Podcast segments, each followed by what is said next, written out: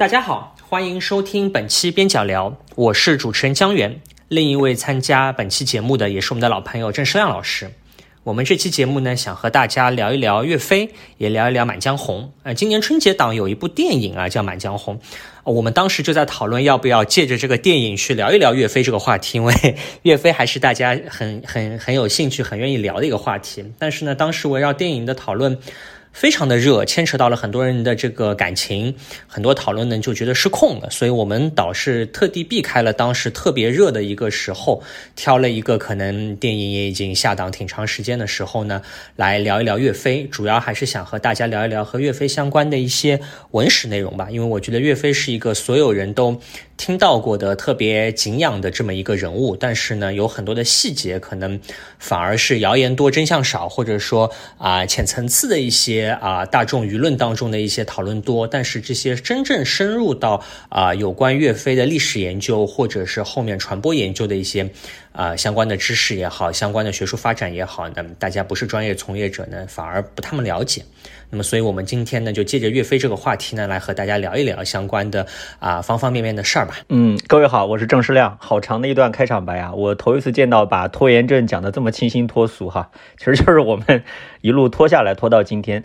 但我觉得这个话题还是蛮值得聊的，因为岳飞怎么说呢，实在是太喜闻乐见了啊，围绕他的相关的争议也比较多。其实就我的呃记忆所及，好像从我小时候，从我上小学、上初中的时候，那个时候因为比较喜欢看各种各样的文史类的杂志吧，比较比如说什么文史知识啊，包括初中。就开始上网，网上的各种文史讨论当中有一个热门话题，总归是围绕岳飞展开的啊，就各种各样的讨论都有。那其实对我来讲，我最早对岳飞留下的印象，其实我觉得跟金庸小说也差不多，因为小时候我看什么《说岳全传》就是小说，然后看那个。呃，岳飞传的连环画啊，这个我相信男孩子应应该多多少少都是看过的，包括后面打游戏啊，打那个大学的时候就打三国曹操传的一个一个 mod，就是打那个精忠报国岳飞传啊。其实那个时候对岳飞的形象更多是这个层面上的形象。那后面对岳飞真正啊开始深入了解，就是其实是大学和大学毕业之后就读了不少这方面的。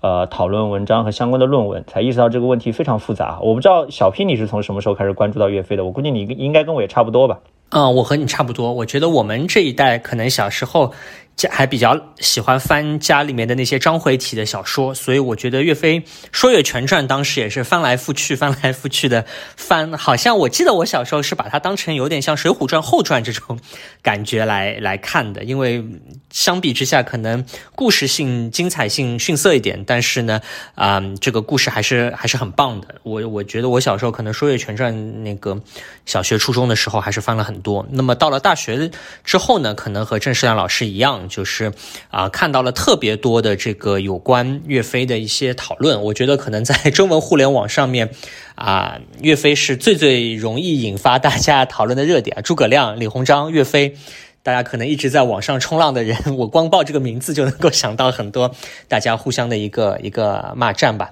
那借这个话题呢，我倒正好想啊，先在这儿插一嘴啊，我个人其实要。正好借这个节目和大家强烈强烈的安利一部起点上的历史的穿越小说，叫做《少宋》。大家在起点上面能够找到邵是绍兴的邵啊，宋是宋朝的宋，讲的故事呢是一个啊穿越故事，选的题材呢是主角啊穿越成了啊赵构，然后呢来讲一个啊大家想象当中重新来写这个北宋之末南宋之初。那当然现在有了穿越的故事，就没有南宋了的这样的一个一个故事。这个是我个人看过的最最精彩最好的一个历史穿越的小说啊，我也很。强烈的建议大家能够都去读一读吧，推荐大家读一读。而且呢，在这读的过程当中呢，有一个可能啊，说实话，我自己以前也没有想到的，就是读了这些穿越小说啊，他会把这个故事写得很细，很多的人、很多的事都会写得非常的细。那可能以前自己看历史书的时候，有很多的名字你。你一带而过，知道，比方说有一个叫赵鼎的人如何如何，知道有两个张俊，对吧？那我觉得这可能已经算看历史看的比较比较细致的人了。但是呢，这些人物可能很难给大家建立一个特别栩栩如生的一个形象。那么借着这个小说，当然小说不能和历史混淆，但是借着小说呢，倒是可以把当时的很多人、很多事，包括一些制度啊、官阶啊、地理啊这样的一些啊，可能大家本来觉得纸上读起来比较费劲的东西呢，串联起来。所以呢，我真的是建议大家，求求大家都去读一读少宋这个小说，很棒，也有这个漫画的连载，呃，都很精彩。哦，你一开始就安利这么硬核的东西吗？我本来还想聊聊什么刘兰芳啊、单田芳的评书的。好吧，我我也也也可以聊，我觉得都可以聊啊。其实我最近因为要准备这一期的话题嘛，我又重新听了一下那个刘兰芳老师的评书，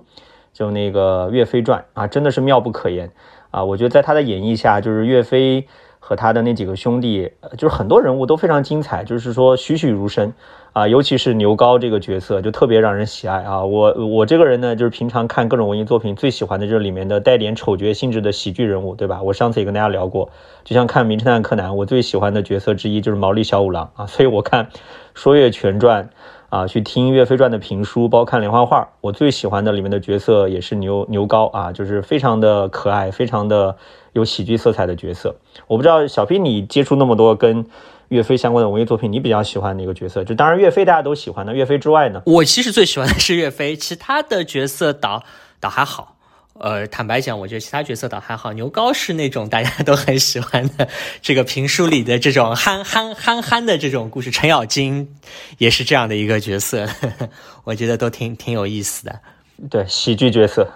对啊，基本上我觉得岳飞的一些带给我们的日常的这种印象吧，就来自我们前面提到的各式各样的文艺作品。但是我们今天要聊的话题呢，可能比这个要复杂一点，就是可能牵涉到一个岳飞的形象的一个形成和传播的历史啊。这个在学术上是有一个专门的门类，叫研究这种，你可以说是一种叫做经典化的过程啊，也可以讲它是一种。呃，传播学的研究都可以吧？那其实我之前印象特别深的，就是呃，中学的时候看易中天的《品三国》嘛，它里面有个说法哈，这个说法啊挺有意思的。他说，所有被后世关注的历史事件呢，啊和人物啊，一般都会有三个形象，一个叫历史形象，一个叫文学形象，还有一个叫民间形象。那么历史形象呢就很简单，就是正史记载的，就历史学家所研究的形象。那么文学形象呢，就是小说家呀、戏剧作家创作出来的。那民间形象呢，是民众心目中的形象。啊，就是说这三种形象呢彼此是有关联的，但是多数情况下呢差别是比较明显的。那我觉得其实套用到对岳飞的这个形象上是特别合适的啊。我之前跟小飞讨论的时候，我就总结了一下，我说其实岳飞的形象的纬度可能会更加复杂一点。如果我们来细致的分的话，它是有学术意义上的这样的一个叫历史的真实的纬度这个形象，还有一个就是大众传播意义上的传奇英雄的这个纬度啊，就是刚刚我跟小 P 聊到的很多，其实都属于这个范畴。各种文艺作品，还有一个就是宗教意义上的神格崇拜的维度，就是岳飞他是怎么样逐渐逐渐的成为一个我们的呃类似于神一样的这样一个宗教的形象。还有最后一个就是国足这个意义上的这种认同符号的维度啊，这个比较学术，其实说白了就是它是一种我们的爱国符号，它是我们的爱国英雄这样的一个维度。那我觉得今天这四个维度我们都可以聊聊吧。行，我觉得可能这里插一嘴啊，岳飞可能是呃对中国人来讲特别典型的一个形象，还有一个大家也也很容易套到刚才郑世亮老师讲到的这个呃话题的人物就是关羽关云长。那当然，关羽因为他神格化的色彩更浓重啊，还有很多别的一些啊面目。那么。如果是熟悉外国历史的朋友呢，也会发现，其实这样的一个啊多个维度形象的啊人物吧，还有很多很典型的，比方说亚瑟王、圣女贞德这样的一些形象呢，可能离我们的时代都已经有五六百年、七八百年历史了。但是因为在这个啊历史的过程当中，一代又一代的人，不仅我们是啊现新新今人去追忆古人啊，历史上也有很多今人追忆古人的事情，一代一代的给这些人物形象啊抹上当时的。色彩涂抹当时的一些油脂，那么使得这些形象呢，一方面啊不断的演变，另外一方面呢，还一直栩栩如生的保持着这个人物形象的生命力吧，能够啊非常活灵活现的出现在我们的脑海当中。对，刚刚小 P 提到圣女贞德，我可以跟大家补充一个段子啊，就来到了大家喜闻乐见的今日如法环节啊，就是围绕圣女贞德的有一个非常有意思的一个点。就是当年法国有一个被当做宗教圣物来呃崇拜的一个东西，就是那个圣女贞德的遗骨啊。但其实若干年前，那个《自然》杂志上就报道过，说当时有个科学家的团队通过一系列的高科技的手段，他们还请来了一个香水液的 两个闻香师，就是闻那个味道来分辨啊，最后得出一个结论，就是说那个僧侣贞德的遗骨呢，其实不是属于他本人的，是来自那个 呃历史上的一具木乃伊，好像是公元前七世纪到公元前三世纪啊。当时这个消息呢，其实也是引发了相当程度的争论，但是我觉得啊，这个跟岳飞。有关的争论相比简直不值一提啊！我就觉得他们的战斗力跟我们中国文中文互联网上的战斗力相比，还真是弱爆了。是，所以呢，关于岳飞的形象，我们可能首先从从一个大家最熟悉的一个啊话题开始单刀直入啊，请我们郑世章老师给大家一个简单的答案，就是我们在网上经常能看到说岳飞是一个情商很低的人，不擅长处理人际关系的人。啊，更有甚者会说岳飞是一个拥兵自重的军阀。那么由这些话题引申开的一个隐含之意呢，就是说，哎，岳飞最后的这个命运，或者说他被啊处死的命运呢，有相当一部分是归咎于岳飞自己的啊种种缺陷或者不堪。这可能是大家在中文互联网上面能够看到的一种非常常见的一种论调。那我们可能也以这个话题为。始吧，先请郑世亮老师给大家很简略的介绍一下岳飞的这个形象，至少在历史上的形象啊是怎么样的啊？我觉得小 P 这个话题就提的非常的怎么讲，非常的微妙啊。他本人作为在知乎上常年冲浪的大 V，应该知道啊，刚刚这个话题基本上属于在知乎上被反复讨论啊，呃，有关的论调就是已经被彻底的批倒、批臭、批臭掉的一个论调啊，就是所谓的岳岳飞情商低。我觉得这是一个很简单的道理啊，就各位不妨想象一下。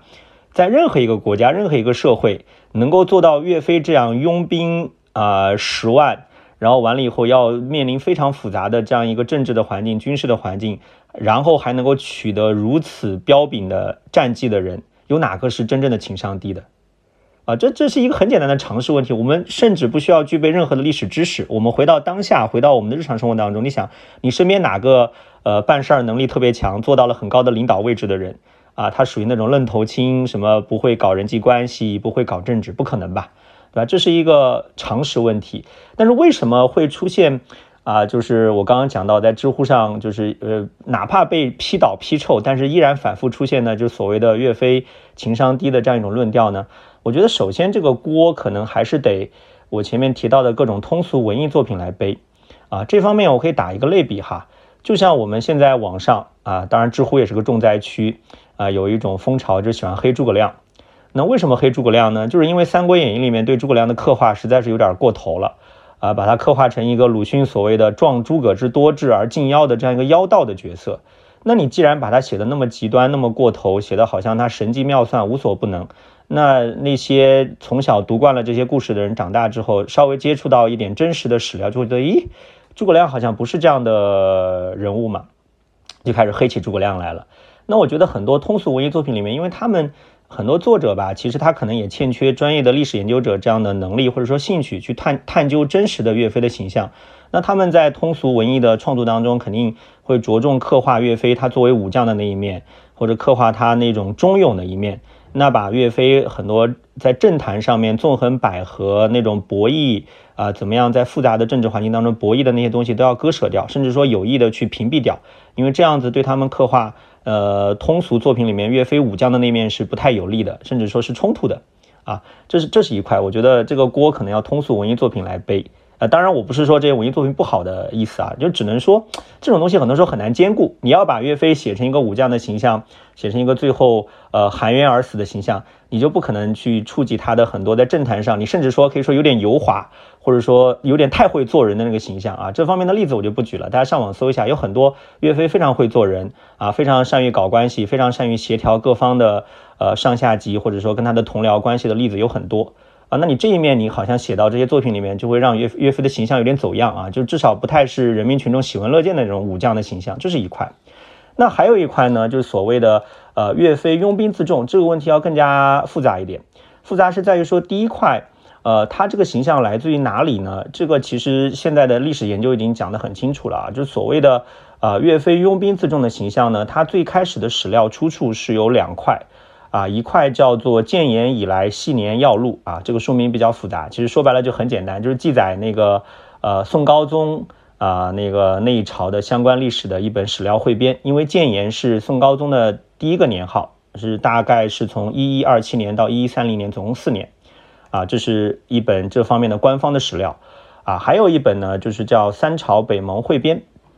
啊，但是这些史料里面呢。啊，有各种各样的这种岳呃秦桧，包括秦桧的儿子以及秦桧的党羽啊，那个儿子应该是养子啊，叫秦喜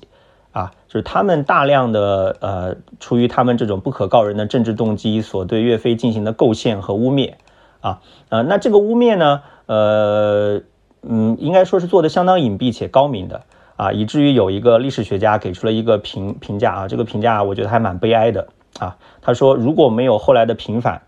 说岳岳飞也会像蔡京一样，蔡京就是北宋著名的奸臣，以及像秦桧一样，啊，会被后世的史家编入《宋史》的奸臣传，啊，这是非常令人沉痛的一件事情。但确实是这个样子的，啊，因为当时岳飞被害之后，差不多有二十年左右的时间，他是属于皇上钦定的十恶不赦的罪犯，啊，他的家人是被流放到广东啊、福建啊这些非常边远的、很辛苦的地方，就一直受到政治迫害。啊，然后受到岳飞的这个冤案牵连的官员啊、读书人啊都特别特别多，啊，所以是几乎没有人在敢在公开场合是帮岳飞说说一句公道话的，就没有人敢说，啊，包括各种各样的跟岳飞有关的材料，要么就散失掉了，要么就被销毁掉了，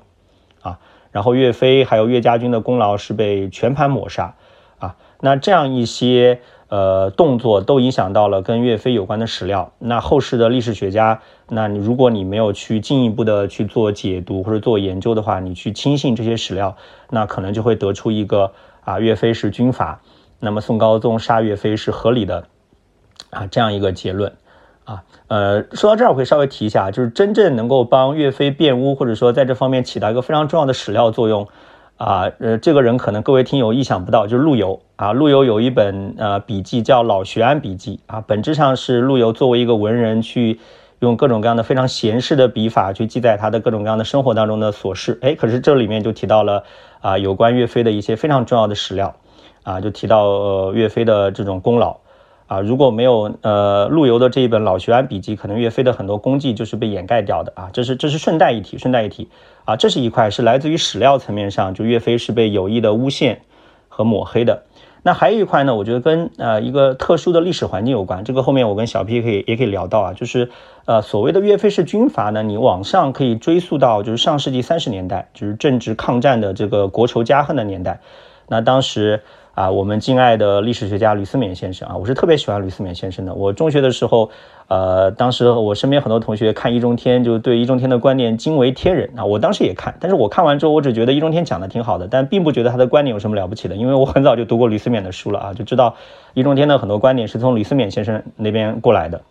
啊，当时吕思勉先生呢就。他是根据我前面提到的三朝北盟汇编和建炎以来系年要录，就得出了一个结论，就是刚刚小 P 提到的，就是呃岳飞是拥兵自重的军阀。但是呢，我觉得我们要对吕思勉先生有一个同情之理解，因为当时正值一个历史特殊时期。那吕思勉先生提到这个点，他其实他的用意不在于历史上的岳飞，他其实是对当时的这种呃国民政府，就是领导抗战的国民政府，他是拥护的。他也对当时的那种啊军阀拥兵自重，然后没有团结在呃当时的国民政府周围，没有齐心协力的进行抗战，他是不满的，他是有遗憾的。所以当他在对历史上的岳飞进行评价的时候，他其实他内心深处或者说他所关注的可能是他所处的那个环境当中的政治问题，就是他觉得呃不应该出现军阀割据，他希望通过他的学术研究也好，或者他的这种相关的表达也好，对这个环境有所改善。那我觉得站在今天，我们对吕思勉先生的这样一种，呃，心态，应该说还是要有理解之同情嘛。但是，呃，如果站在一个更加广阔的、更加全面的角度，那我们必须呃要指出，那确实这个岳飞的这种所谓的军阀拥兵论啊，它相当程度上 它是来自于被污染的史料。那我们今天还是要啊，根据一些后世的一些更新的研究成果来对岳飞的形象做出澄清的。就基本上是这个情况吧。好呀，我刚刚郑山老师说的比较多啊。其实我之前抛这个问题是不怀好意的想，本来想让郑世老师给我们介绍一些岳飞为人处事比较圆滑的具体的这个事例的，那我们可能可以，我我这边来简单说一说吧。就是因为大家其实经常会有个很刻板的印象，觉得武将比较的愚蠢，或者说比较的呃直截了当，或者比较的粗鲁。啊，所以说呢，可能有很多的武将，大家经常会有个刻板印象，觉得他最后的这个啊死亡是会归归咎于他个人的一些性格上的缺陷的。比方说我们很很熟悉的张飞，啊，最后死掉是因为对于这个下属的这个军力的这个态度比较的差，然后被报复。那这种呃人物的结局呢，可能更属属于符合我们个人的一些啊对于武将的刻板印象。但是呢，其实岳飞很大程度上在。呃，这些武将当中，倒是一个呃出类拔萃的异类吧。就是虽然他个人的这个经历，早期也是农家子出身啊，当兵出身。那当兵出身，在当时的这个宋朝，确实是一种被啊歧视的状态。那么加上当时因为有非常急剧的这些战乱。那么很多的这些所谓的义军也好，这个带兵出身的军头也好呢，客观上讲确实是处于一种啊中央的官方的军队和这个军阀可能能边界不像啊和平年代那么清晰，甚至有很多时候这些所谓的义军和山贼土匪之间的这些区分，很多时候也都在。一念之间吧，所以说其实当时总体上的这个军人的这个素质啊、道德品行啊、啊为人处事的能力啊，总体上讲是比较烂的。但是呢，岳飞倒是一个呃奇形种，或者说是个特别的一个优秀的人才，因为他在啊无论是当上大官之后和军队系统里面。比较清正廉洁，搞好军队里的关系也好，包括和那些啊士大夫出身的啊这些文官在那个地方斗心眼也好啊，搞搞联络感情也好呢，这些方面其实都做得很好。包括和这个赵构的很多书信往来，讨论各种中。中枢的一些比较重要的政治问题的时候，呃，大家现在能够看到的一些记载当中，其实都显示说岳飞是一个政治智慧很高的人，或者说是一个完全有能力来处理这些我们刻刻板印象上认为只有那种所谓的谋士啊，这个呃白胡白白面书生狗头军师能够处理的那些这个文治的一些啊内政的那些事项呢，其实岳飞的这个理解能力也好，处置能力也好呢，其实也都。也都不弱，那么只是说岳飞最后的这个悲剧，其实有一个非常非常简单的理由，咱们刚才可能讲的比较的多啊。其实最后导致他悲剧的最最简单的理由，就是啊，所谓的金朝要和宋议和的时候，宋朝认为把岳飞杀掉是这个纳了一个投名状，或者说是议和的一个最核心的一个条件。所以呢，并没有更复杂的阴谋论也好，或者更复杂的一些啊，我们很多时候喜欢想象的一些宫斗的一些内幕了也好，其实非常单纯的就是说啊，赵构、秦桧认为一定要把岳飞杀了，他才能够谋求一个啊和平的状态。那以赵构这种非常自私的，或者说以秦桧这种更自私、更更艰险的这样的人的性格，那我们就把岳飞给杀了呗。那所以很多人可能之后会。啊，有很多复杂的一些故事，有很多复杂的一些论证。但是坦白讲，以我们现在能够啊还原回到的这个历史而言，其实这个答案很简单，没有那么多这个啊复杂的或者弯弯绕之处。那么之下接下来一块呢，导演是顺着刚才郑世亮老师讲到的，就是说，恰恰是因为岳飞之死的确是一个啊政治迫害吧，或者说纯粹纯粹的一个莫须有的一个事件，那么导致的结果就是在岳飞死后的相当长的一段时间当中呢，岳飞的后人是被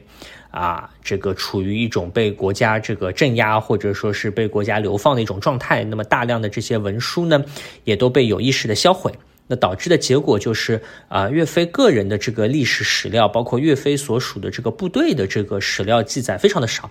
岳飞的记载还有一些啊，我们刚才讲到，我和郑山老师都很喜欢的牛皋，显然是一个重要的。啊，军中大将，但是牛皋到底做了什么事情？他的战绩如何？我们现在能够恢复到的史料就更少更少了。所以，我们现在一说到牛皋啊，好像只能回想到一个戏曲评书当中的这么一个形象。但是，呃，我们现在恢复恢复或者复原一个真实的岳飞，似乎还有迹可循。要恢复一个真实的牛皋，那就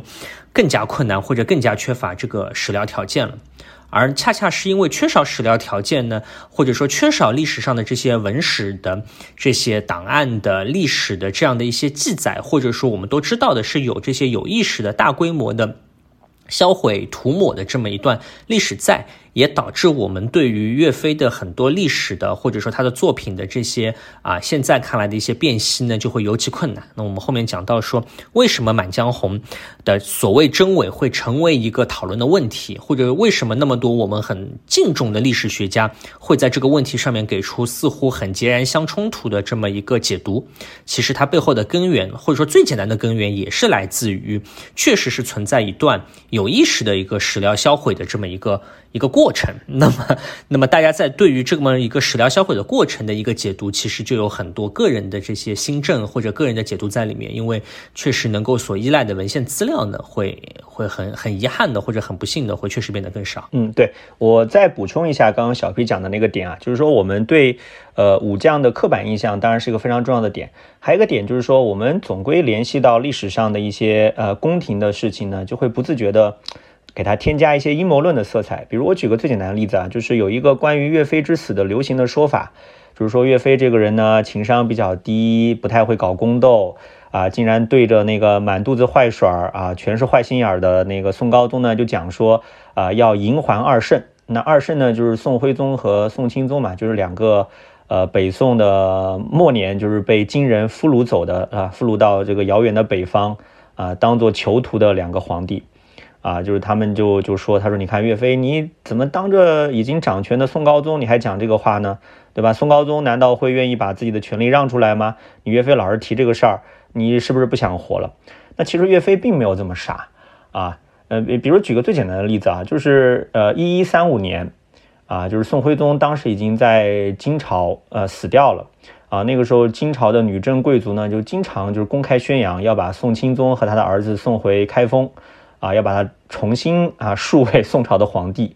啊，你在这种情况下，你任何一个稍微有点常识的人就知道，你还强调说把宋钦宗迎回来，那在干嘛？那等于说就跟金朝打配合了，对吧？那岳不要说岳飞这种智商的人，你个普通老百姓、普通读书人都知道这种事儿是肯定不不可能去干的，啊，所以从一一三六年开始呢，呃，在任何场合，官方也好，私下也好，岳飞就不再提起。啊，就是把那个宋钦宗接回来的这个，让他重新做皇帝的事儿了。那一开始有什么提呢？一开始是每个人都提，啊，因为这是一个大家都流行的口号。因为那个时候南宋刚刚建立嘛，你但凡任何一个主战派，就主张通过武力来抵抗金朝的，呃，人都有一个口号叫“迎二圣归金阙”，就是说把啊呃徽钦二宗迎回来，大家回到那个汴梁，就回到开封，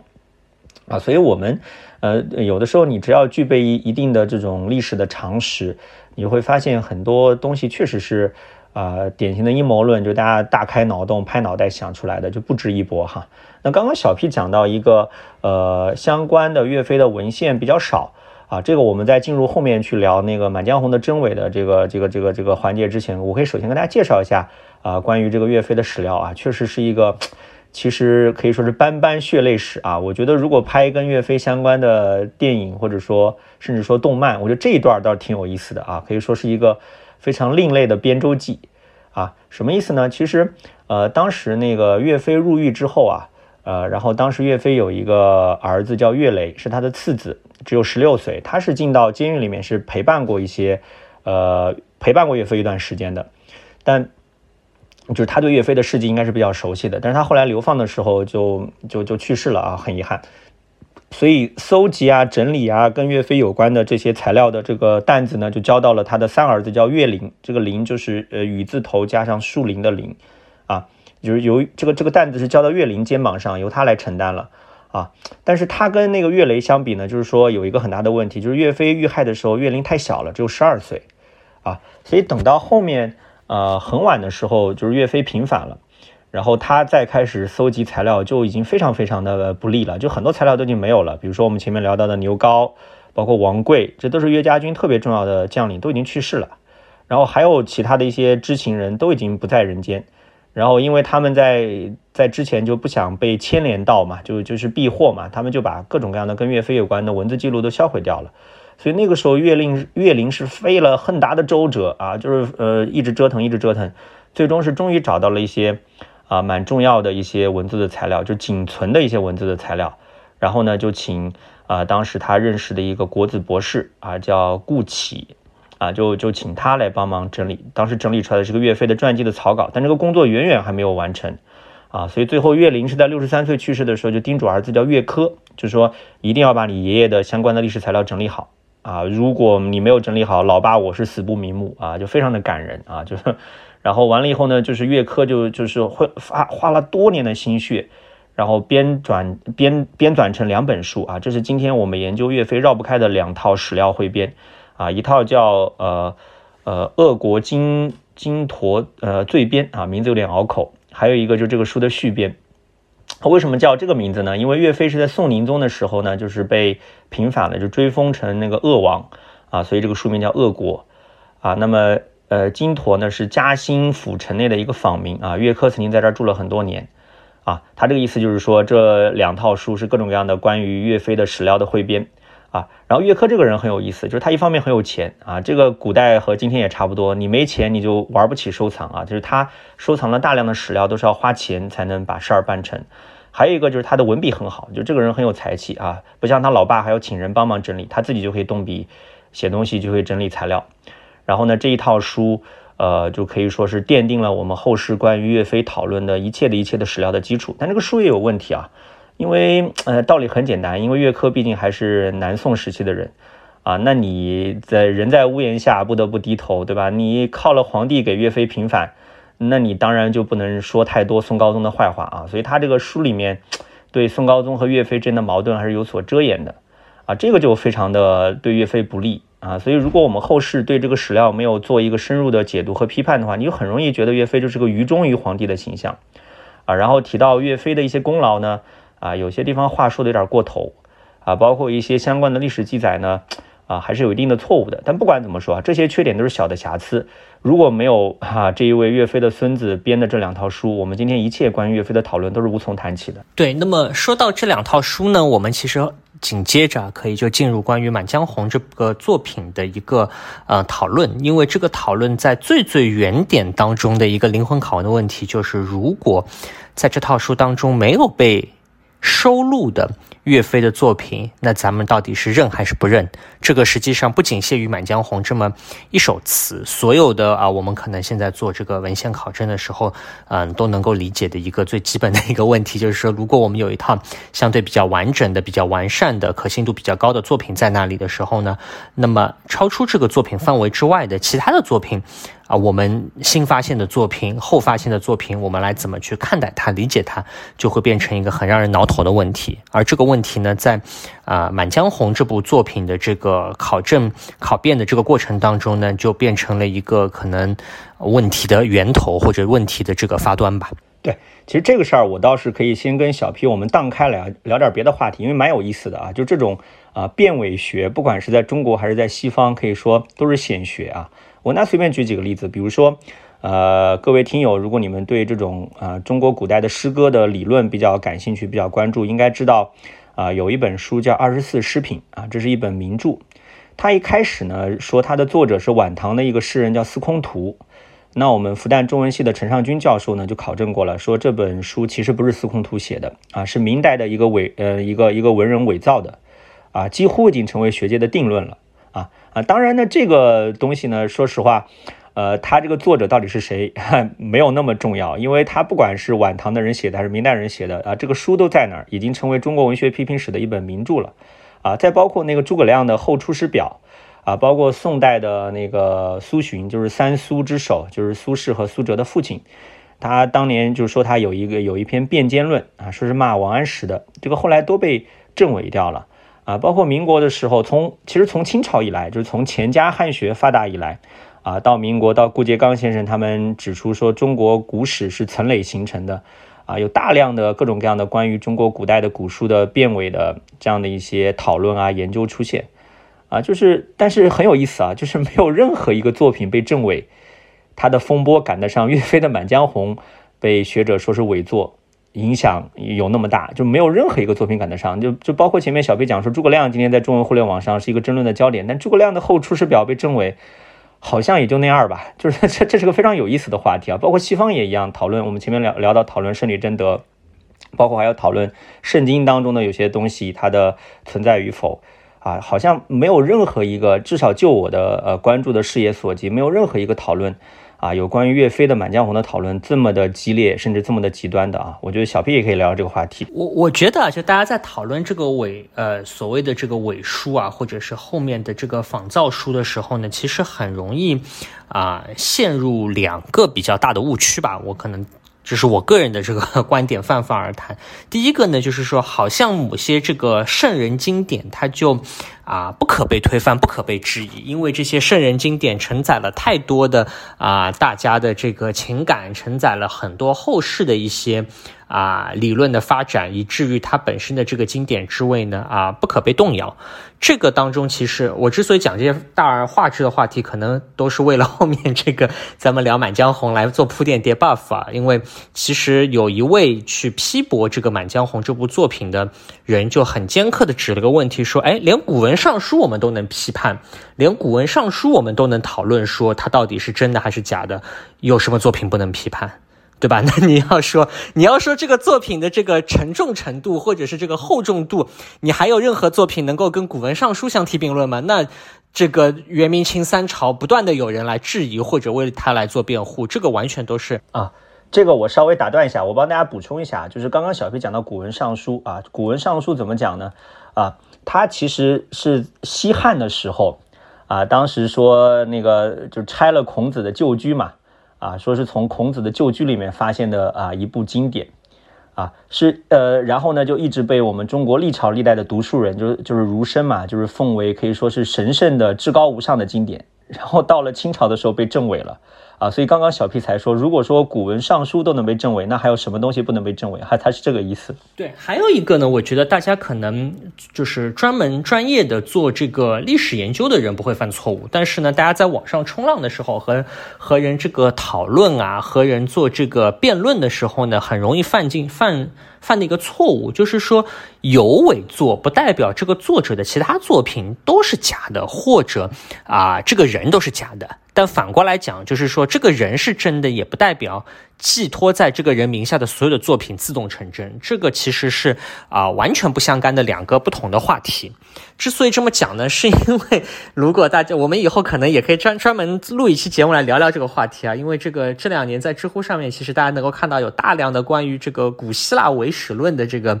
这个讨论，论就来讨论说，哎，亚里士多德的作品是真的还是假的啊？亚里士多德的某一部作品被认为是假的又如何？那当然我们也知道，亚里士多德和啊，孔子一样啊，或者说跟这个也是这个先圣或者说是先贤这样的一个级别的这么一个人物，但是他同样会有的一个问题，就是大家会把一个。特定作品或者是特定片段的这个真伪和整个这个人或者这个人所处的整个这代时代或者整个更大的一个叙事的真伪呢，好像有些人是有意的，有些人是无意的，会混在一起。好像说，哎，你你如果说亚里士多德这个人是真的，或者啊希腊历史是真的，就不能有伪作。那其实亚里士多德会有很多的伪作。托马斯阿奎纳都研究过亚里士多德的伪作，后来发现是假的。那但反过来讲，确实它有伪作，也不代表啊，我们就可以一脚就把整段的这个古希腊历史给给踢翻，说所有的这些东西都是都是造假的，这个伪造的。那这种其实可能从历史研究的角度来讲，不太会犯那么低级的错误。但是呢，我觉得实在是因为现在大家在网上面讨论这些历史的真伪的这个话题太多，而且有很多的这种。我觉得是纯粹技巧性的这些辩论的话术实在是太多，所以呢，我还是把这个话题再不厌其烦的再多啰嗦一下吧。行吧，行吧，我们之前的铺垫太多了，我们还是直接单刀直入的来讲，请郑世亮老师给我们来讲一讲这个《满江红》的这个所谓的这个考证或者辩伪到底是怎么一回事啊？其实站在我的角度啊，我会觉得关于《满江红》的讨论特别像是一场辩论赛啊。我我我相信小 P 也是非常同意我这个结论的，因为他之前也是我们复旦法学院的教练啊，就整场。讨论非常像这场辩论赛啊，双方的这个辩题很明确，就是《满江红》啊这首词啊到底是不是作者是不是岳飞啊？那正方呢主张是岳飞，反方呢主张不是岳飞啊。然后这场辩论赛呢竟然还进行了两次啊，第一次呢是上世纪三十年代，就是我前面讲到了吕思勉先生的那个年代啊，也是一个比较特殊的一个历史时期。那当时呢，啊，进行过一次大讨论。那还有第二次的讨论呢，其实某种程度上相当于是第一次讨论的一个余波啊，就是因为说实话，参与双方呢，我觉得不管是观点也好，还是说用的材料也好，大体上没有超出三十年代那次辩论或者说讨论的范畴啊。那双方参与者都是大名头啊，这个都不得了，说出来啊，比如说主张。啊，《满江红》的作者是岳飞的。那首先第一个是邓广明先生啊，不用多说啊，《宋史》的泰斗啊，《岳飞传》的作者啊，我们非常崇拜和敬仰的历史学的那个大家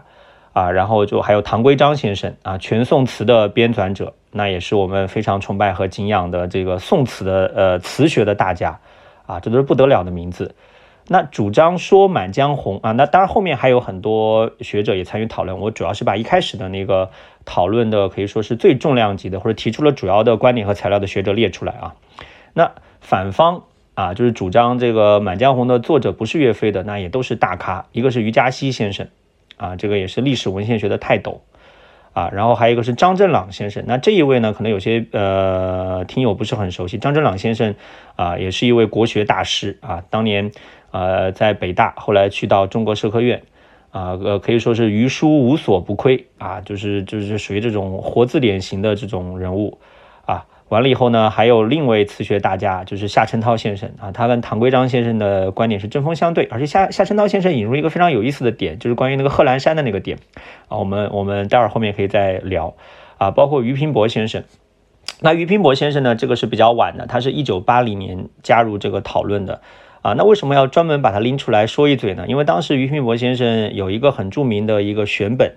啊，叫那个《唐宋词选释》啊，也是我很喜欢的一个选本啊，当时也很著名、很流行啊。他当时就非常激烈的公开主张说，不应该把啊《满江红》这首词选进这个选本啊，因为这是伪作啊，它不是岳飞的作品。那这个当然会引发很多争论啊，这是一个大致的这样一个讨论的正反双方的参与。那具体到观点呢，其实。啊，我说句实话，我们这个节目没有必要做一个非常详细的梳理，也梳理不过来。我推荐大家首先去看一篇文章啊，这篇文章 非常的有趣啊，因为它是啊辛德勇老师写的，然后它的标题叫《贺兰山招谁惹谁了》，就我刚刚提到的夏承焘先生提的那个观点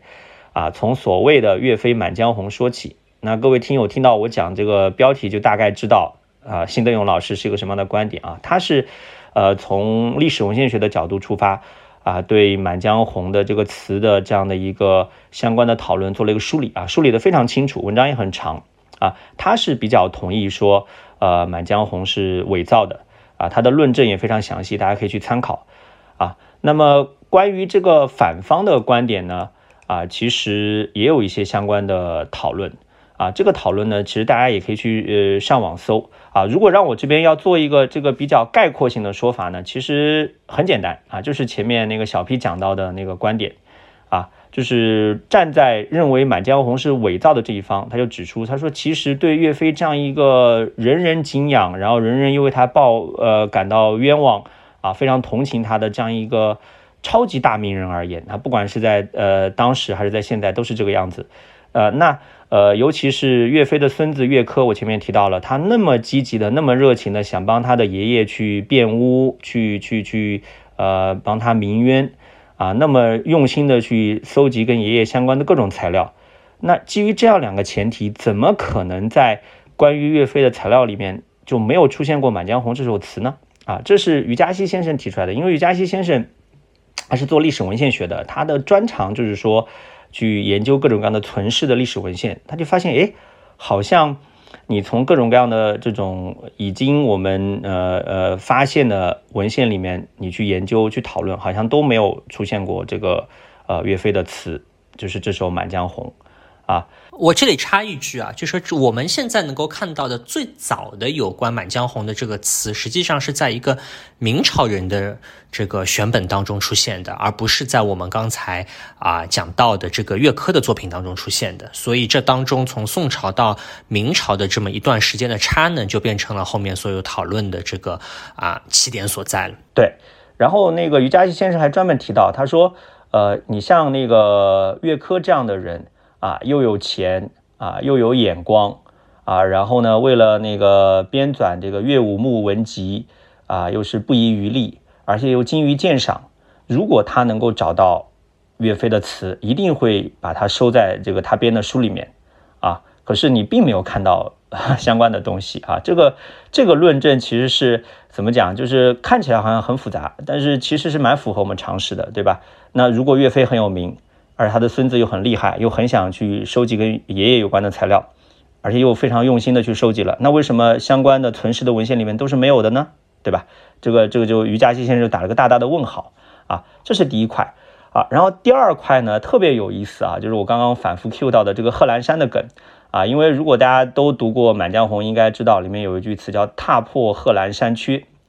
啊，然后夏承焘先生就指出，他说贺兰山这个地理位置啊，跟岳飞的词里面所指出的他要去指导黄龙，就是他要去去去去攻伐的、去讨伐的这个金朝的这个呃地理位置，它是不相符的，是差的蛮远蛮远的。啊，因为这个贺兰山 其实是在宁夏那边啊，当然这里面具体的这种地理位置我们这边就不展开讲了。但是我要我我这边要帮大家补充一个非常有意思的点啊，这个点我最近也在准备节目的时候查到的，就是有一个学者，这个学者叫那个呃叶叶叶就是叶子的叶，那个叶呢就是一个日字旁加一个华。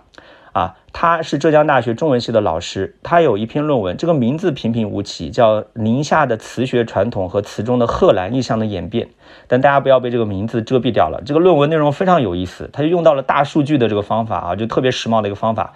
他把宋朝的啊词里面各种各样的有关贺兰的 这个意象啊，都做了一个研究，就是呃不单单是呃那个词，还有诗，还有文章。就他就要看宋朝人用贺兰到底是是在一个什么样的语境下用的啊，然后他还去讨论呢明代的文人，就是明代住在宁夏的文人是怎么样用贺兰的这样一个意象的。啊，然后他得出一个结论啊，我就直接跟大家讲这个结论啊，就非常有趣。啊，他是这样说的啊，我我找找看。啊，他就他他就讲到他说啊，其实 贺兰这个关键词呢啊，要么大家用就是实指啊，就确实就是宁夏那个地方。啊。如果你要虚指，因为有很多就是觉得《满江红》这个词不是伪作，他说你岳飞为什么一定要用贺兰山来指代实际存在的贺兰山呢？用用指代一个边疆或者指代少数民族地区不可以吗？啊，然后这个学者研究，他说如果呃有人用贺兰山来虚指，第一数量非常少，只有几个人，可能只有两三个，而且更加关键的是，他虚指的时候，他一定会有一个修辞手法来告诉大家我是虚指，他就会同时把很多个。呃，地名放在一起，然后贺兰山是其中的一个。他的意思就是告诉他的读者，你看，我用的贺兰山不是指的真实的贺兰山，是虚指的这种边疆地区、少数民族地区这种比较遥远的地区啊。所以我觉得这个研究是蛮有意思的。那当然，我我和小 P 在这边呢，也不是想啊去在这方面做一个明确的结论。啊，我们的意思还是说介绍一下这一些新的信息给到大家，让你们呃让各位能够啊在这方面增进一些了解。因为这个讨论啊，我说句实话，我觉得只要啊我们这个呃这个中国的社会。或者说，我们中国的历史文化还存在一天，这个讨论就会一直继续下去的，就永远不会停息的。对，顺着刚才郑世安老师讲到的贺兰呢，我觉得导师可以啊，把这个话题稍微再引申一下，那么给很多的听众呢来展示一下，就是说这个所谓的啊文史的这个辩证啊，或者说我们来辩证这首诗词当中的用词，它到底是怎么一步一步的被深入的。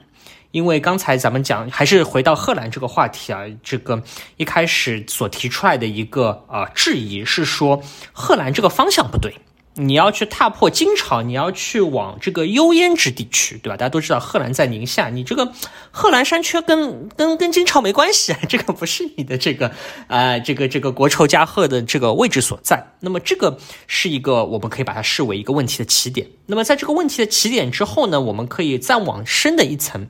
说。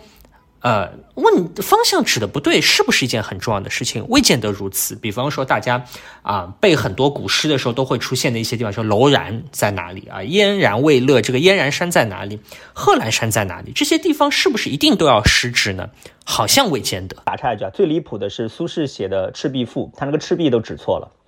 对吧？所以才会出来所谓的文赤壁和武赤壁的区别，对吧？当然，今天的今天的地方政府应该蛮开心的，因为呃，苏轼凭空的多了一个赤壁，又可以赚一波钱。是，所以呢，之前这知乎上面还有人问过一个很有意思的问题，说楼兰这个地方它到底犯了什么错，以至于就是楼兰会变成我们那么多熟悉的这个唐诗当中的这么一个啊被被被 Q 到的这么一个一个地方。然后呢，就有人给了一个解释，我不知道这个解释对不对啊？但这个解释贴上去很有意思。他说，因为楼兰是两个字的名名字，都是平声，末尾还是一个宽韵，所以从这个写写诗写词去压这个平仄的角度来讲呢，这个。这个词特别的好，特别适合拿来这个这个这个填充这个诗词的这个韵律，所以他就说你这个名字起谁这样过错还不够大吗？你这个过错就直接罄竹难书了。那这个当然是个段子啊！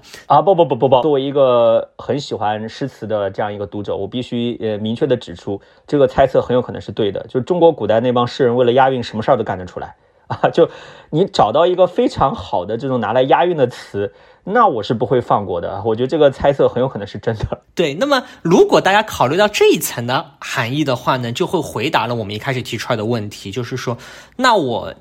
这个贺兰山方向不对，又又又不重要，就像那么多的楼兰都是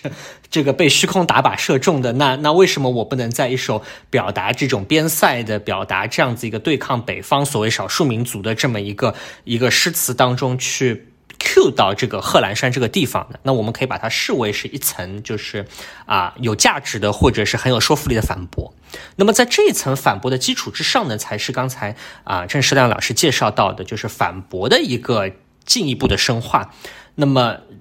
这个新的研究就会说，那好行，那什么？你既然有可能贺兰只是一个实指，确实指的某一座贺兰山，也有可能是一个虚指。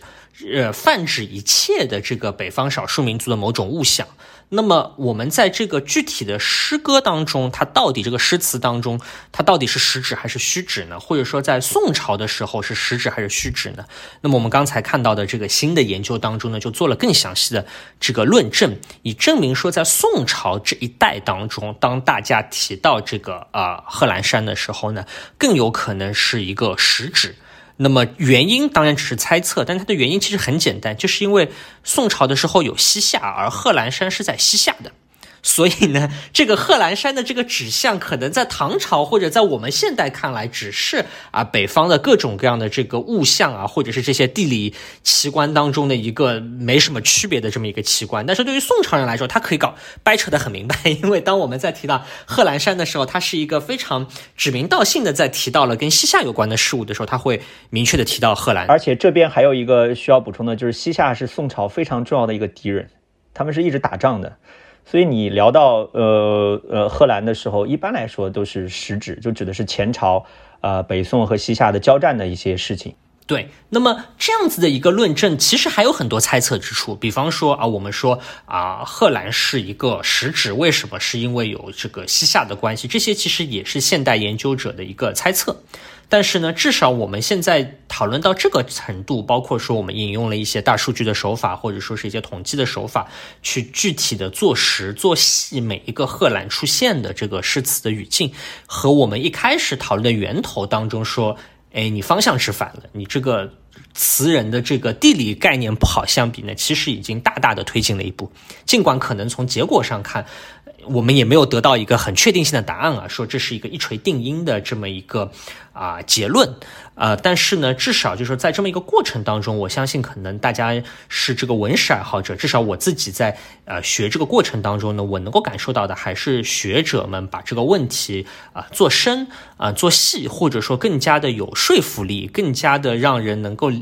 深入的理解到这个诗词的这个写作的这么一个语境当中的一个过程，那么所以说可能从结果上看，不好意思，这个不是一个决定性的证据，但是这个辨析的这个讨论的这么一个过程，我相信，嗯，大家如果喜欢文史的话，应该还是能够享受这个过程吧。这个话有点俗啊，但我觉得还是可以享受这个过程，也能够感受到说，哎，大家在讨论这么一个《满江红》的这个啊真伪的时候，呃。还是以一种很严肃的一种态度来讨论它，而不是很直觉或者很本能的说啊，我觉得这首词很好，它一定是真的。或者我我也看到有一些辨析说，啊，我觉得这个词写的很差，这个词的文采文采很逊色，或者词语的这个好像上下文不这么通畅啊，这个主谓动宾搭配不太好，所以我觉得这个词是伪造的。那坦白讲，我个人对于这种从这种审美情趣的角度，或者是这个情感角度去论证真伪呢，我觉得这个见仁见智吧。但我觉得这些论证是是挺够呛的。但是呢，就是我们能够在这个过程当中，能够把这个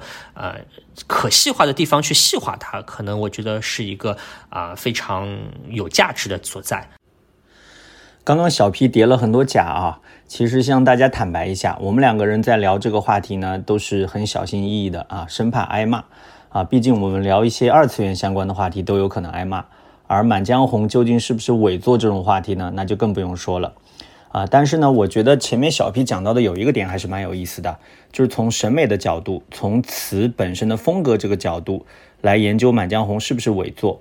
那有两位学者的观点呢，可以跟大家介绍一下啊。一位是钱钟书先生，还有另外一位是张振朗先生，他们都是国学大师。那钱钟书先生呢是没有公开发表他对《满江红》的观点，就是在他的读书笔记里面提了一下，他的读书笔记叫《荣安馆札记》，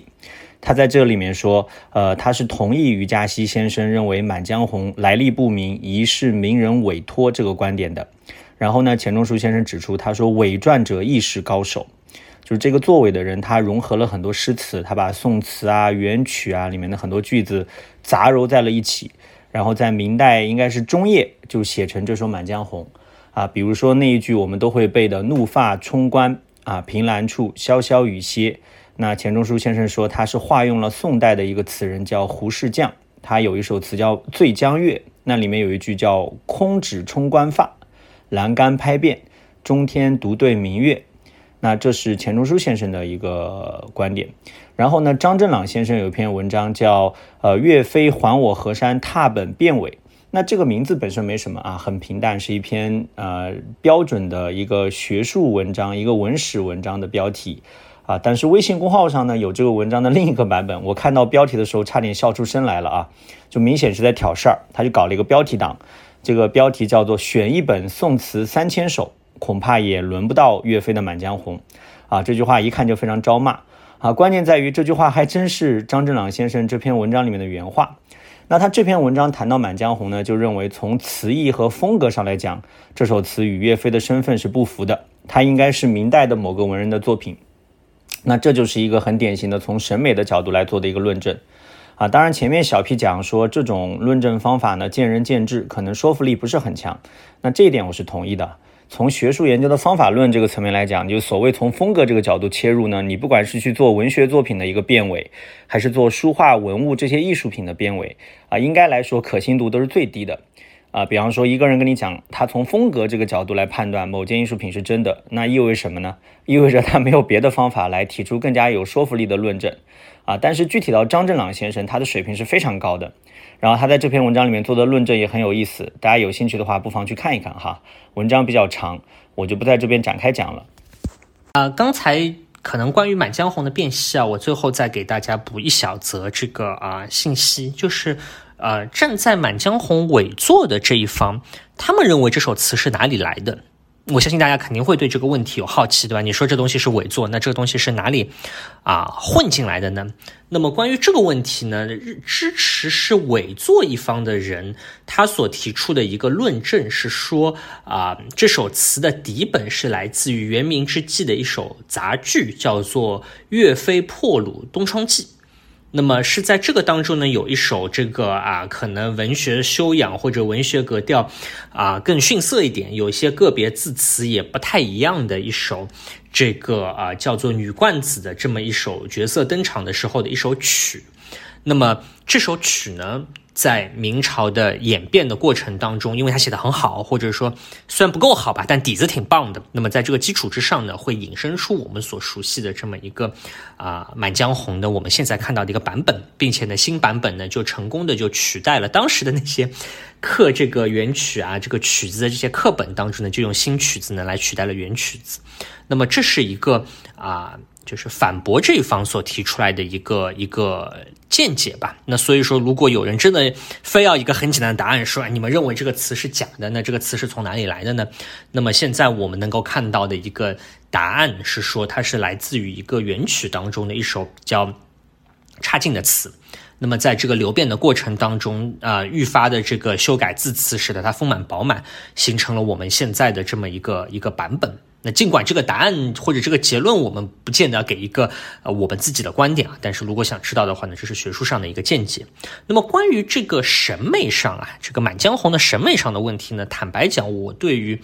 啊，张振朗先生或者钱钟书先生的这个观点呢，我是持一个比较怀疑的态度的。为什么呢？这是我们后面紧接着讲的话题，就是《满江红》这部作品啊，无论我们在历史上面看，它是一部真的作品也好，它是假的作品也好，那么它在中国的历史上的重要性是极高的啊。这首作品在。抗日战争的时候，实际上是一个鼓舞了这个中国的民众来这个抗日的一个非常非常重要的一个象征性的符号。啊，有当时有非常非常多的这个爱国志士，从从吴佩孚这种我们觉得可能，嗯，不见得有什么文采或者口碑不那么好的人开始往下算，有非常多的人在抗日战争的前夕到抗日战争的过程当中是填过《满江红》的这个词牌的。那所有填这个词牌的缘起，其实都是因为岳飞的这首《满江红》的词给大家带来的这个精神上的一种。感召，包括我们现在所熟悉的国歌的《义勇军进行曲》，现在我们知道这个词是田汉写的，当时也有人是用《满江红》填了一首《满江红》的词来应征，说是来搭配这个《义勇军进行曲》的这个旋律的。啊，包括我，我也是自己在这个咱们准备这次节目的时候来来看到的材料啊。刚才郑世亮老师说，这个夏承焘先生是反驳这个《满江红》是。岳飞所做的这个其中的一个得力得力大将吧，但是夏承焘先生自己在抗日战争时期其实也填过《满江红》的词。所以呢，呃，可能对于我们现在人来讲，因为是生活在一个和平年代，是一个啊非常呃和平快乐的年代，无法理解到说《满江红》的这么一个意义。尽管大家有很多的这个笔墨之争或者口舌之争，但是其实如果我们回到啊三十年代、四十年代的话呢，实际上《满江红》所承载的这个中华民族的这个感情的这种深厚程度啊，在这个这个国破家亡，或者说是在一个非常危急的关头，中华民族非常危急的关头。所承载的这种啊价值其实是非常高的，是冠绝于所有的宋词之首的。所以呢，我当时我也看了一篇文章说啊，如果我选宋词三千首是选不上《满江红》的，我自己的第一反应是觉得这是一种非常书生气的一种观点，或者我更个人的观点就是，我觉得这就是没有见过的穷书没见识的穷书生说出来的蠢话。你你这么重要的一首词，你说我选三千首选不上，是因为他的审美不大好，或者说他的这个文采不大好，我觉得实在是有点过分了。对，刚刚小 P 讲到说，在抗战的时候，《满江红》这个词牌非常受欢迎啊。其实从词的，就是说文学的本体论的角度来看，是因为《满江红》本来这个词牌就适合来表达一种啊非常悲壮的、非常沉痛的情感，这跟它的这个韵律呃和节奏是有关系的。当然，这个也不用展开讲啊，这个是非常技术性的一些呃呃内容。那呃，刚刚小 P 讲说，像吴佩孚这样的人都 填过《满江红》，其实填《满江红》的真的蛮多的。我可以跟大家举几个例子啊，比如说三六年的时候，当时呃，郁达夫啊，就是我们都知道著名的作家啊，他去那个呃福建，在福州去拜谒戚继光的这个祠堂啊，当时他就写下了一首《满江红》，而他专门在标题当中呃写明，他说是用岳武穆的原韵，就是说他是按照我们刚刚讨论的这种。啊，岳飞的《满江红》的这个原来的韵脚来填的啊，这首词也写得非常棒啊，我一直还蛮喜欢郁达夫的诗词的，各位听友可以搜来看看啊，包括那个邵力子啊，就是当时抗战的时候，一九四零年吧，他那个时候是国民党的中央宣传部的部长啊，当时张自忠将军啊，在我们湖北当时是壮烈牺牲，当时邵力子就也填了一首《满江红》，就是挽张自张自忠将军啊，也是非常悲壮的一首词。啊，其他的包括那个，还有那个左权将军，啊逝世之后，啊，然后那个叶剑英啊，叶帅也是我党的高级将领当中非常喜欢诗词的，也是能作诗填词的，也填了一首《满江红》。呃，前面我介绍了这几首《满江红》，都是壮怀激烈啊，就充分的表达了爱国情感，所以各位听友如果感兴趣的话，也可以去找来看看。所以我还蛮同意小 P 的判断的，这个词它的审美水平或者文采怎么样？啊，其实当你上升到一个更大层面上，比如上升到这样一种，啊，你说是民族情感也好，或者说呃回到抗战的那个历史呃历史的语境也好，啊，其实它好像呃更加呃重要的就是这样一种它所唤起的人们内心深处的情感啊。包括我这边还之前看到一个让我觉得蛮感动的一个故事，就是讲那个当时的那个滇缅远征军嘛，就是当时在云南啊。在缅甸的战场上抗击那个日军的那个戴安澜将军，他后来也牺牲掉了。他当时就是把那个岳飞的《满江红》，甚至是当做军歌啊，向全军的将士来传唱，去鼓舞他们的士气，去唤起他们的爱国热情啊。当时有很多人其实在做类似的事情啊。我当时呃看到有一套爱国文选啊，就一九四零年出版的，他说他里面呃选了从先秦到明清的爱国文人的文章，选了几十个人。啊，其中岳飞和文天祥呢是必不可少的啊。当时这个爱国文选的这个编者有句话非常好玩，他说：“爱国文学是国家的维他命。”啊，他的意思就是说，你看我们要把岳飞啊、文天祥啊这样的爱国英雄的文章啊选到呃文选里面啊，当做那个教材，或者说编成各种各样的话剧啊、电影啊、歌曲啊来传唱，这样可以把大家的这种情感凝聚起来。所以《满江红》其实。主要是呃有这样的一个历史的形成的过程，所以说你单独从文学的角度去看待它是远远不够的。对，而且呢，正是因为这样的一个话题，所以我们反过来也，呃，和我们现在想象都不太一样。就是郑世亮老师刚才也列举了参与到这个《满江红》征伪的讨论的这些呃。这个这个现在的学术大家，其实这些学术大家和我们不一样，他们是真的经历过啊抗日战争的，或者说和这个国家的这个命运的这个关系的这个体悟和我们其实很不一样。那么这也是为什么当他们在理解或者在看待《满江红》的时候，我我自己的感觉是会投入到更多的一些啊个人情感在里面，就像。邓广明先生其实去去经常表达的一个观点，就是《满江红》和岳飞这两个形象已经没有办法被啊切割开或者剥离开了。当我们再讲到《满江红》的时候，就在讲岳飞；当我们讲到岳飞的时候，就会想到《满江红》。那这个时候再去对这个诗歌本身、诗词啊本身的这个真伪去做一个辨析呢，好像就。呃，不太合适。那这个是邓广明老先生自己的这个这个说法。那这个说法可能我们从一个很书生气、很学生气的角度来讲呢，觉得好像不太对。毕竟这个学术是一个单独的话题。但是如果我们回到啊这些老先生自己的这个个人的经验、个人的经历的角度来讲，包括郑世亮老师刚才讲到的这个《满江红》这首词在抗日战争时期的一个巨大的一个感召力的角度来讲呢，也可以。也不叫理解之同情吧，但是我觉得这也是我们在理解这首词的这个啊学术辨析的这个过程当中需要考虑到的一个特特殊的一个部分。我觉得这个话题还可以再往上推一下啊，其实不单单是抗战，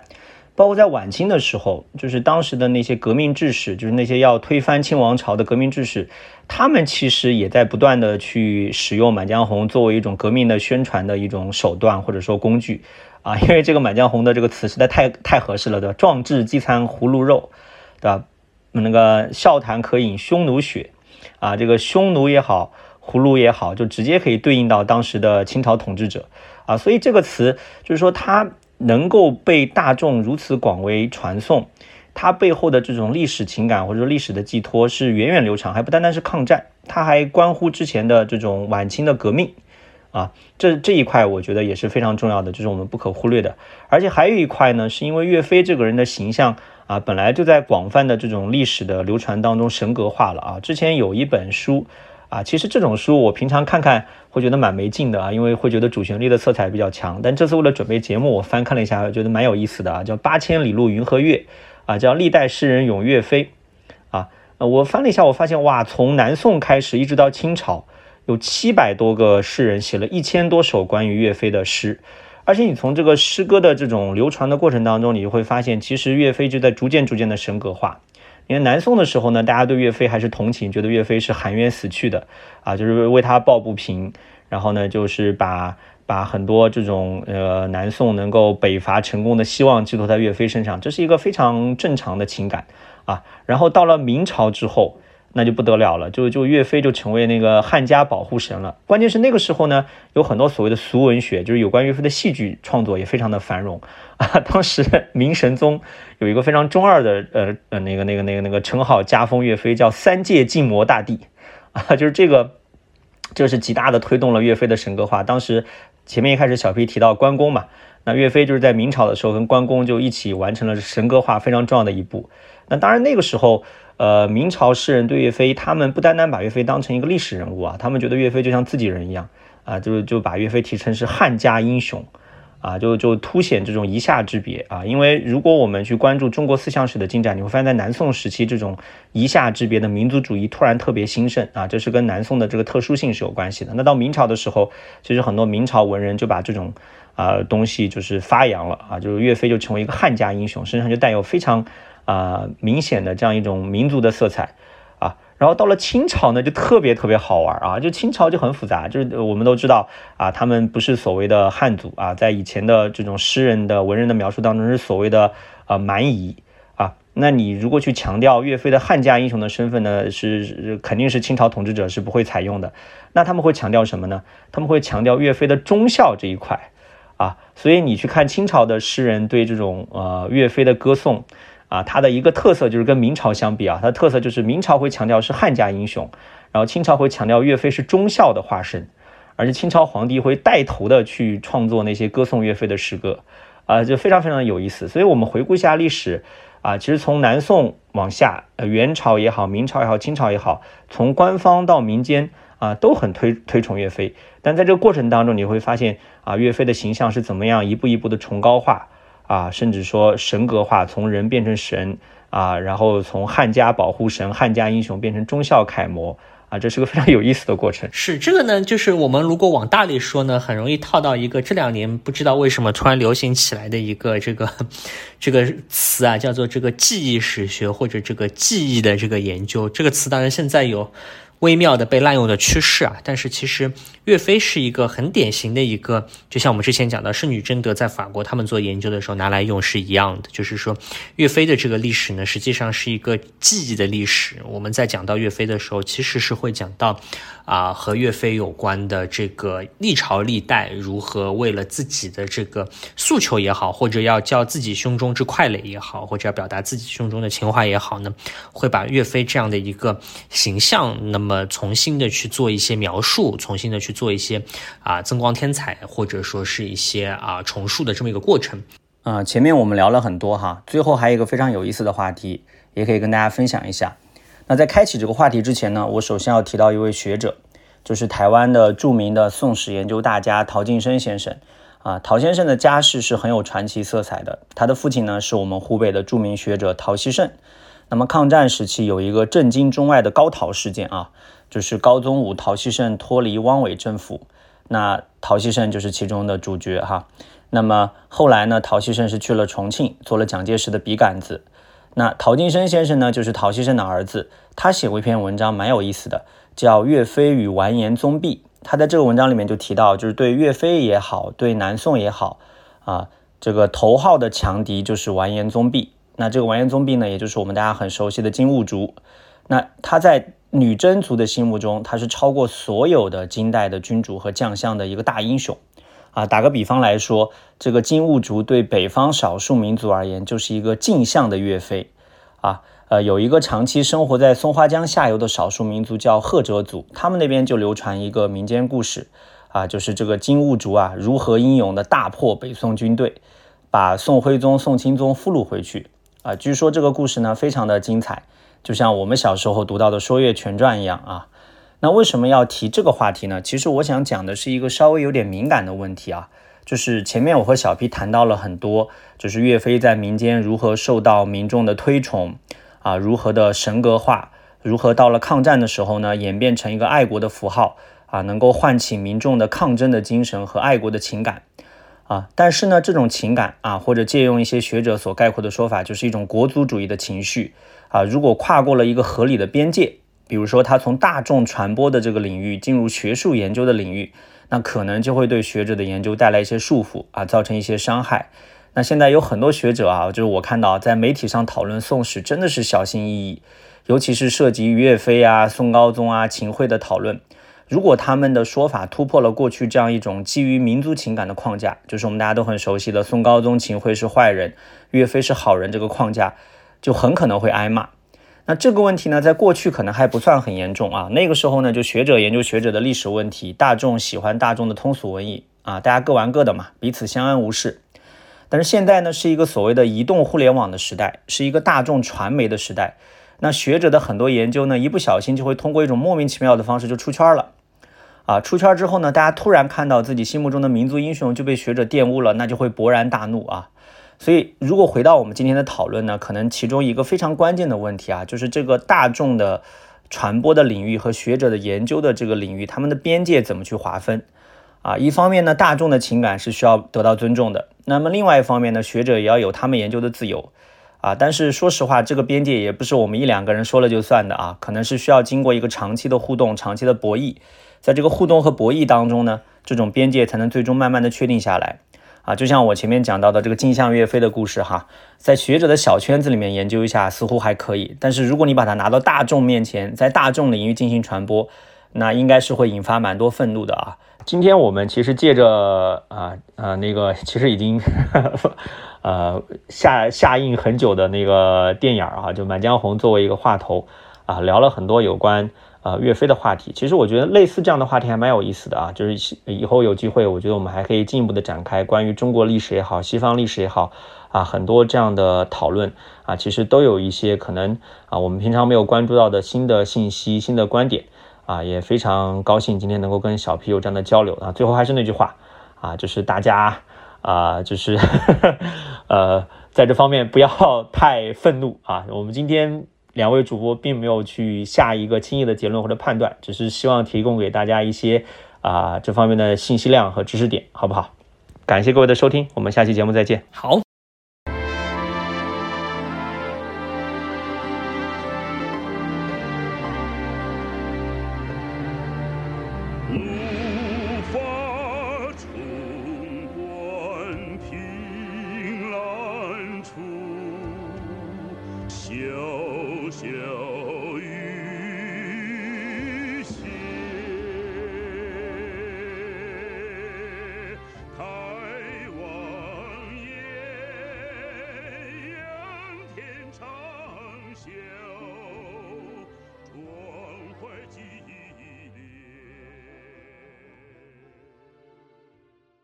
大家好，我们边角聊已经在小宇宙开通了赞赏功能，有兴趣的听友不妨通过赞赏的方式支持我们继续更新，感谢大家。